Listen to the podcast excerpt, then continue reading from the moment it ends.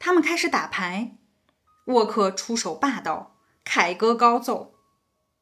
他恫吓、揶揄、斥责对手，对对手的错误冷嘲热讽，对对手的诡计洞若观火。最后胜利了，他便大呼小叫，得意忘形。马金托是不久就恢复了冷静，他似乎能够置身事外，漠然地观察这个不可一世的老头子了。这让他获得了一种超然的快乐。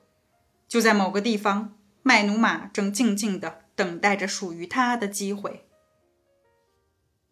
沃克连战连胜，最后结束时。他心情大好的把收益装进了口袋。要想赢我，你还得再长大一点儿，马克。事实上，我在打牌方面是有天赋的。分牌时，我恰巧分给你十四张 S，我不知道这跟天赋有什么关系。好牌手牌也好，沃克反击道：“换了你的牌，我照样赢。”接下来，他开始长篇大论地讲述自己跟那些臭名昭著的赌棍们打牌的经历。那一刻的他，在他们的错愕当中，把所有的钱席卷而去。当然，他是在吹牛，在自我标榜。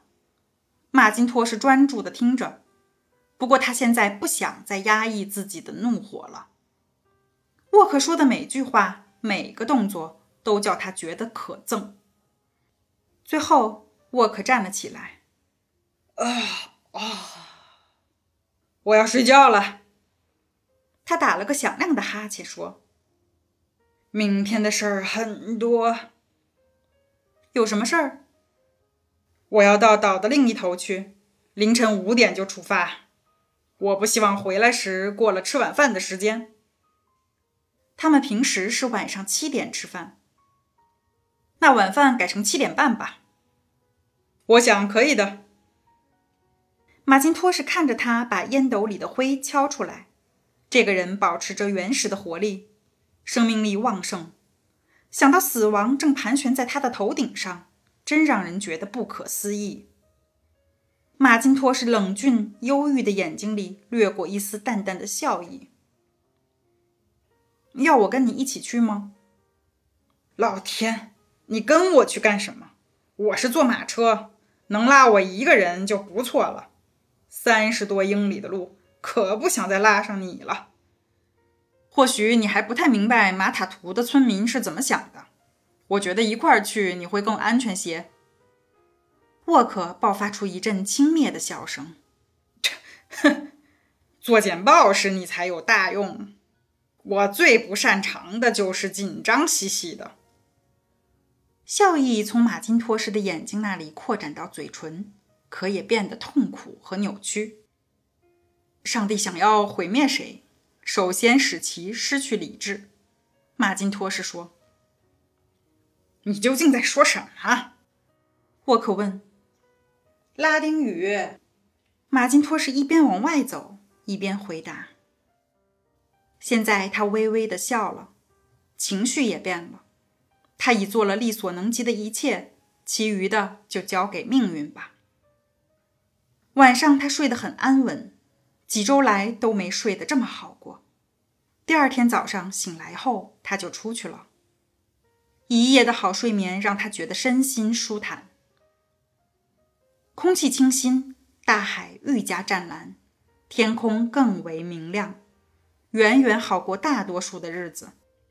信风阵阵。令人神清气爽，微风轻拂，西湖上波光粼粼，宛如没刷好的天鹅绒。他觉得自己更强壮、更年轻了，热情洋溢地开始了一天的工作。午餐后，他睡了一觉。黄昏时分，他给自己的枣红马装上马鞍，骑上去，慢悠悠地穿过了丛林。他仿佛要用全新的目光去把一切看个遍。他终于觉得正常多了。最不寻常的是，他现在可以把沃克完全置于脑后，不去管他，就好像他从来没存在过一样。他回来的很晚，一路骑马让他身上发热，于是又洗了个澡。然后他坐在阳台上抽起了烟斗，看着湖面上天光正渐渐褪去，夕阳中的细湖上，蔷薇色、紫色和绿色相互交映，异常美丽。他觉得自己跟这个世界的关系又变得融洽起来。厨师出来跟他说：“晚饭已经做好，要不要再等一等？”马金托是友好的看着他笑了。他看了看表，七点半了，最好不要等了。头儿何时回来说不准。厨师点点头。过了一会儿，马金托什看到他端着一碗热气腾腾的汤穿过了院子。他懒洋洋的起身到餐室吃了饭。那个发生了吗？不确定性真的很有意思。马金托是在漠然中轻轻的笑了起来。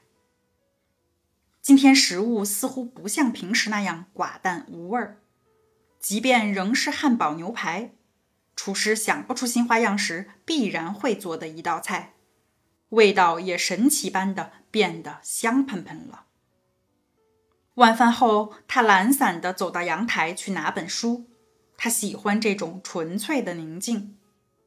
现在夜幕已经降临，星星在空中闪烁。他喊了一声，叫人送一盏灯过来。过了一会儿，中国人赤着脚啪嗒啪嗒的过来了，一束灯光刺破了四周的黑暗。他把灯放在办公桌上，然后悄无声息的走出了房间。马金托是站在那里，突然像被钉在了地板上。在那堆杂乱的报纸中间，他看到了他的左轮手枪。他的心脏剧烈的跳动起来，全身大汗淋漓。一切已经结束了。